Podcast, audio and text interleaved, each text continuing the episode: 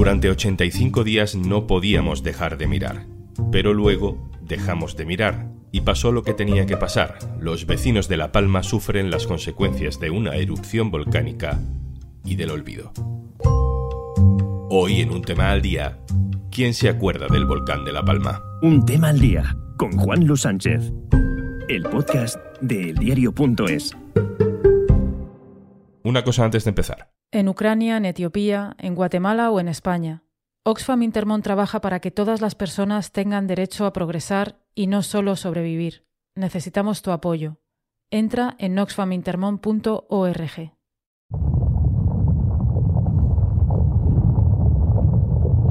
El 19 de septiembre de 2021 nació un volcán en España. En la cumbre vieja de la isla de La Palma se abrió la tierra para dar paso a la lava. En aquellos días todos sabíamos lo que era una fumarola, un piroclasto, una colada.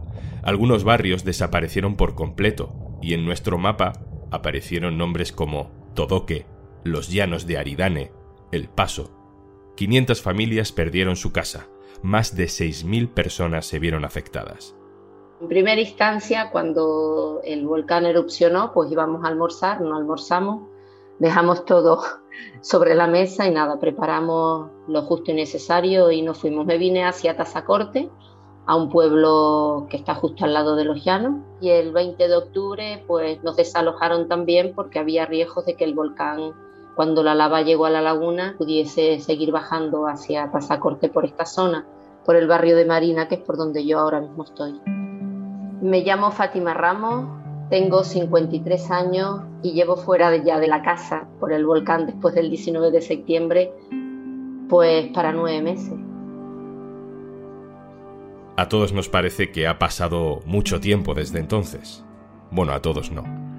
Mi nombre es Coretti Álvarez, tengo 53 años y hasta el 19 de septiembre del 2021 vivía en, en Todoque, cerquita de, de la iglesia. Tanto mi familia, mis dos hermanos, mi madre y yo hemos perdido la casa, la casa que era de nuestros abuelos, y tuvimos que abandonar rápido, muy rápido, todo.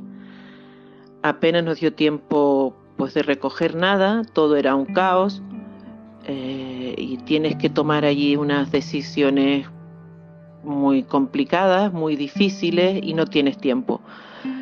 Esa fue la primera noche de muchas de insomnio que vendrían después y que, y que siguen.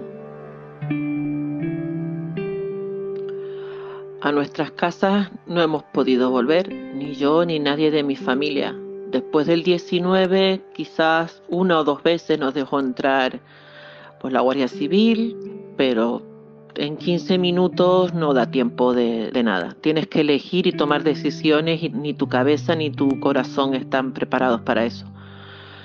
Y luego ya, ya no pudimos volver más. Ya al principio quedamos incomunicados y luego ya pasó mucha lava por allí, mucha lava que destruyó todo. Hoy volvemos a mirar a La Palma. Tony Ferrera, compañero del diario.es en Canarias. Hola, Tony. Hola, Juan, ¿qué tal? Preparando este capítulo me has dicho algo que nos ha recompuesto el guion entero y te lo quiero preguntar lo primero. ¿La lava todavía quema? Sí, sí, eh, parece sorprendente, pero lo cierto es que casi seis meses después de que el volcán dejara de emanar lava, todavía hay trazados de la colada que están a 300, 400 grados. Esto es lo que en muchos casos imposibilita el acceso a esas viviendas que veíamos como pequeños islotes en toda la zona de La Palma y que tampoco posibilita la forma de edificar en esas coladas, que es lo que mucha gente demanda, ¿no? Es reconstruir la isla encima de, las coladas. Es el ejemplo perfecto de hasta qué punto hemos dejado de enterarnos de lo que pasa allí. ¿Cuántas personas han sido realojadas desde que comenzó la erupción? Eh, ¿Están en la misma isla? ¿Están fuera? ¿Cómo ha sido el realojo de toda la gente afectada? Bueno, es evidente que hay muchas personas que se marcharon de la isla. Esto se contó en su momento, que ha habido un cierto éxodo, pero también la peor parte de esa familia de La Palma que fue afectada, que son en torno a 6.000, 7.000 personas, hay mucha gente, en torno a 400, 500, que perdieron su vivienda habitual que aún no han sido realojadas. ¿no? Esto es un problema porque todavía hay gente viviendo en hoteles, hay gente viviendo en caravanas y esas familias siguen demandando ese real ojo que se prometió tanto en su momento. ¿De qué vive la gente que ha perdido el trabajo o el negocio? Que vimos muchas imágenes de televisión, por ejemplo, de terreno agrícola echado a perder. Eh, hablando antes con un compañero en La Palma, nos ha contado que muchas familias siguen tirando de ahorros y tirando de esas donaciones que en su mayor parte sí es verdad que se han repartido, pero que es un dinero que de la misma forma que entra, sale, porque son poco más de 3.000, 4.000 euros y aunque es cierto que cada semana se anuncian nuevas ayudas, el laberinto burocrático de las prestaciones sociales está retrasando todo eso y, hay muchas familias que todavía viven, pues eso, apoyándose en sus familias y en las pequeñas ayudas que da el gobierno cada cierto tiempo. En la actualidad me encuentro en ERTE. Mi trabajo es una empresa de turismo en Puerto Nao, más vinculada al tema del parapente. Y en la actualidad no se sabe cuándo podremos volver a, a trabajar porque tanto el despegue como el aterrizaje pues es inviable. hemos recibido ayuda de la Cámara de Comercio y por el momento pues estamos viviendo de eso, del ERTE y de las ayudas de la Cámara de Comercio.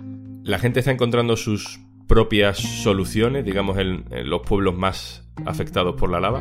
Lo único que pueden seguir haciendo es eso, hablar con la Comisión de Reconstrucción de La Palma, que precisamente la semana pasada se reunió en el Parlamento de Canarias y contaron que para principios de verano pues deben estar más o menos marcados en rojo esos espacios a urbanizar, ese futuro todo, que ese futuro La Laguna que, del que tanto se habló en su momento, y para finales de año debería estar ya todo pormenorizado y en cierto modo definido y estructurado para saber exactamente cuándo se puede ejecutar el plan de reconstrucción de la isla. O sea que esa reconstrucción eh, no ha empezado. ¿Hay algún timing, alguna agenda, algún cronograma que nos ayude a saber cuándo más o menos está previsto que algunas cosas vuelvan a la normalidad? Mm, claro, es que ese es el principal problema, Juan Lu. El tiempo ahora mismo en La Palma sigue corriendo y la vuelta a la normalidad es una incógnita. El gobierno dijo la semana pasada que incluso esa participación ciudadana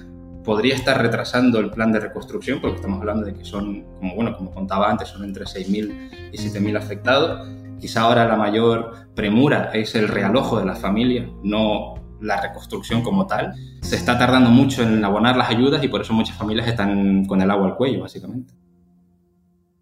Umbral máximo de 50.000 partículas por millón en dióxido de carbono, en este caso ha llegado a las 47.000. Le estoy diciendo que en un recinto cerrado, eh, 47.000 partículas por millón, es complicado que si no se lleva un equipo de respiración autónoma, eh, aguante una persona, no le puedo decir el tiempo, pero vamos, dos minutos. Hablemos de lo geológico. El volcán se apagó el 25 de diciembre, de eso hace cinco meses, pero como estamos oyendo todavía hay una zona en la que no se puede volver por emisión de gases. Eh, ¿Dónde es esto, Tony? Sí, eso es la zona de la bombilla en Puerto Naos, que digamos que es el núcleo turístico del este de La Palma, es el principal núcleo turístico de toda la isla. Hay una emanación de gases del volcán tan potente que es incompatible la vida en ese lugar, ¿no? Lo dijo recientemente la directora del Instituto Geográfico Nacional, María José Blanco se podría decir básicamente que las pertenencias de los viajeros extranjeros que estaban ese día en Puerto Naos, donde hay en torno a 4.500 camas turísticas, siguen ahí, no se han recogido. Es inviable que la gente acceda a esos lugares y es un problema muy importante para la isla porque estamos hablando de en torno a mil puestos de trabajo que en verano van a estar eh, sin cubrir. Y luego hay otra dimensión que es la de las infraestructuras. Eh, vimos cómo la lava se llevaba por delante todo tipo de redes de suministro, borraba del mapa carreteras enteras. Eh, ¿En qué punto está esta parte de la reconstrucción? ¿Se puede eh, volver a conectar la isla? Sí, yo diría que es lo más rápido que se está haciendo. Digamos que la conexión entre Fuencaliente, que es el sur de La Palma, y el Valle de Aridane, que es la zona donde explotó el volcán, se había quedado incomunicada, por eso la gente tenía que recorrer dos horas en coche cuando antes lo hacían 15 minutos.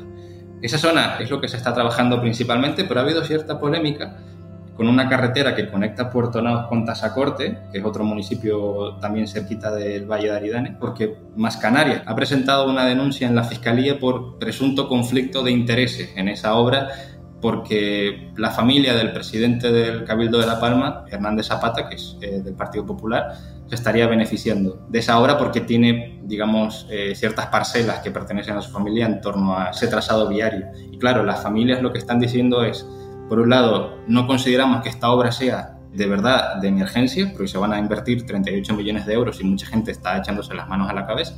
Y por otra parte, sienten que se les está expropiando lo único que les queda. ¿no? Algunas familias van a ser expropiadas y será la última finca que les quede después de toda la destrucción que provocó el volcán. Y el plátano, Tony. Durante los peores momentos del volcán hubo incluso una ola de solidaridad, de compra de plátano canario, de plátano de La Palma. ¿Se ha recuperado algo o el volcán obliga a cambiar el modelo de producción agrícola de la isla? Bueno, hay ayudas que se anuncian todas las semanas. Es evidente que Agricultura está recibiendo el dinero que les hace falta por toda la destrucción de hectáreas de plátano que, que hubo y, la afectación a muchas familias, pero en la isla de La Palma desde hace mucho tiempo viene sobrevolando la idea de reconvertir la isla o llevarla al modelo económico que existe en el resto de Canarias. ¿no? La Palma es una de las pocas islas en las que el modelo turístico no se ha implantado de forma masiva, como en Gran Canaria, Tenerife en las islas más orientales.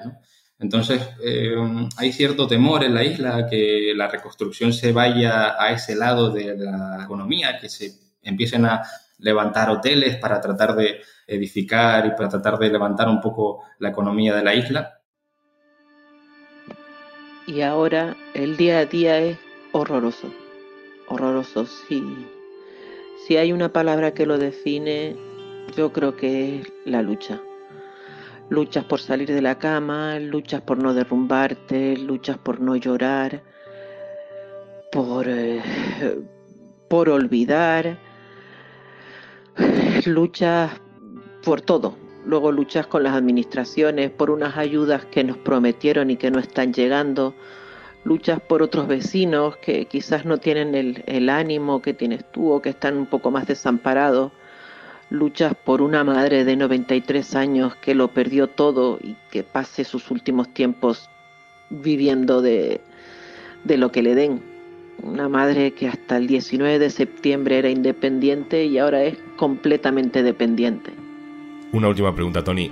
¿Crees que la gente se siente olvidada? Sí, sí. Hay mucha gente que considera que ah, ese foco mediático que estuvo sobre la isla durante cuatro meses desde que se fue ha sacado consigo también el foco institucional. Esto me parece que, es lo que principalmente eh, reclaman. Hay gente que considera que la isla se ha, desaparecido de los periódicos y solamente son la prensa local, la prensa de la isla, la prensa del resto de Canarias la que está, digamos, siguiendo un poco la, cobertura de la isla. Pero eh, que la gente se siente olvidada es un hecho y que la gente está agotada también, porque desde que se apagó el volcán hasta hoy, digamos que el punto de partida es el mismo. Apenas se ha avanzado en, absolutamente nada. Tony Ferrera, compañero del diario.es en Canarias. Muchas gracias. Gracias a ti, Juanlu.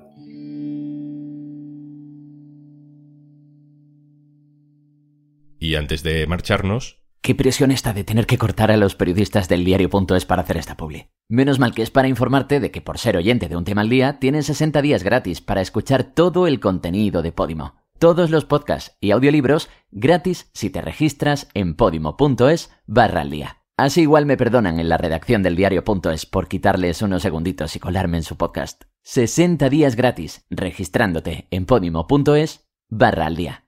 Vale chicos y chicas, ya podéis seguir. Esto es Un Tema al Día, el podcast del diario.es, con la producción de Carmen Ibáñez, Izaskun Pérez y Marco García Santonja. El montaje es de Pedro Godoy. Yo soy Juan Luis Sánchez. Mañana, otro tema.